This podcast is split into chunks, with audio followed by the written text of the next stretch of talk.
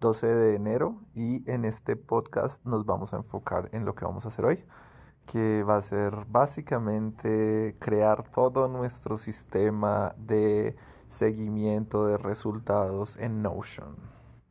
Con las grabaciones que he hecho, ya vamos a materializarlo en un sistema ontológico estructurado. Has just landed. Acabamos de terminar nuestro sistema de resultados, ya quedó vinculado con las acciones, de tal modo que podemos incorporar en cada resultado un calendario y ese calendario nos va mostrando mes a mes la cantidad de acciones que está, estamos haciendo para ese propósito. En los cuantitativos es perfecto, en los cualitativos mmm, iré midiendo o iré viendo cuáles son los modos por medio de los cuales me daré cuenta del acercamiento a los resultados.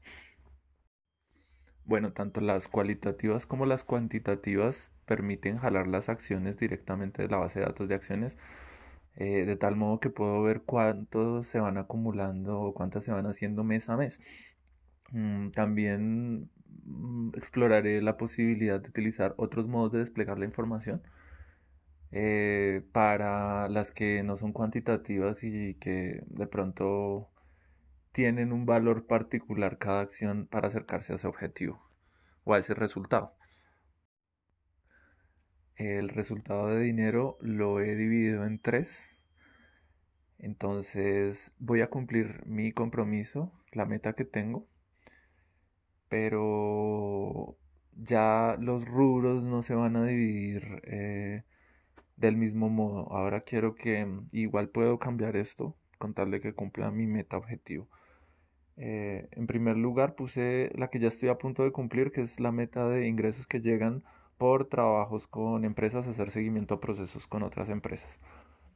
Eh, ese es el que menos presupuesto tiene o menos alto es, eh, porque ya no quiero más proyectos de ese estilo.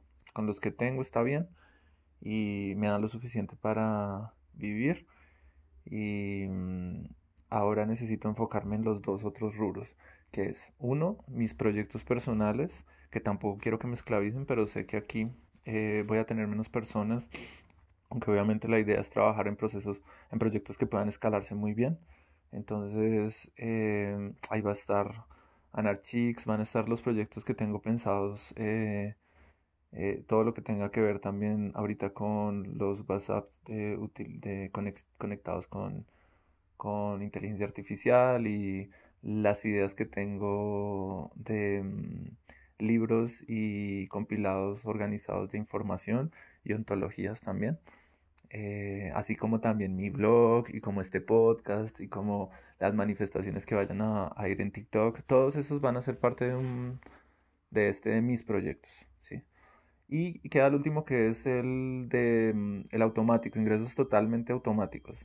Entonces son esos tres, pues ingresos por el seguimiento a otras empresas, ingresos por el seguimiento más bien como por el trabajo por, con, con, mis propios proyectos y los ingresos que son totalmente automáticos, los cuales yo no tengo que hacer absolutamente nada, ellos van eh, llegando a modo de rentas, que es, ese también es algo que debo estar ahorita preocupándome más para generar un poquito más de estabilidad.